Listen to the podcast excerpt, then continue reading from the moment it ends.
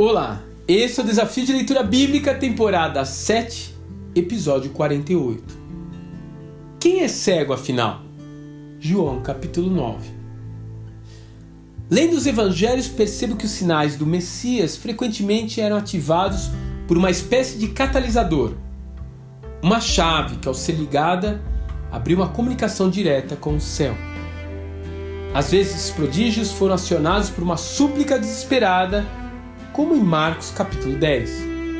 Outras vezes são resultado de uma fé acima da média, como em Mateus capítulo 8. Em outros momentos, finalmente, a compaixão de Jesus em meio ao sofrimento das pessoas aciona uma liberação de poder, como em Lucas capítulo 7, e atende às situações mais extremas. No capítulo 9 de João, uma discussão acadêmica entre o mestre e seus discípulos parece ter dado um start na cura de um portador de cegueira congênita. A argumentação deles baseava-se na crença de que as doenças estavam diretamente ligadas ao pecado. Entretanto, era difícil fazer essa associação no caso de alguém que nasceu com aquela doença. Jesus muda esse paradigma, mostrando que aquela enfermidade era para a manifestação da glória de Deus e a seguir cura aquele enfermo.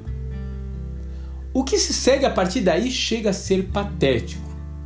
Revoltados com o fato de o cego ser curado no sábado, os fariseus tentam de todos os meios provar que o milagre não havia acontecido.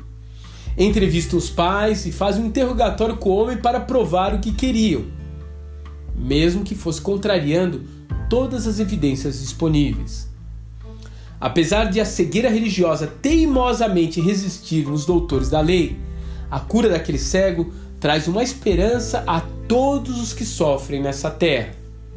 Eles não são amaldiçoados por Deus, antes são amados por um Pai que deseja dar-lhes a restauração em todas as esferas física, emocional e principalmente na esfera espiritual.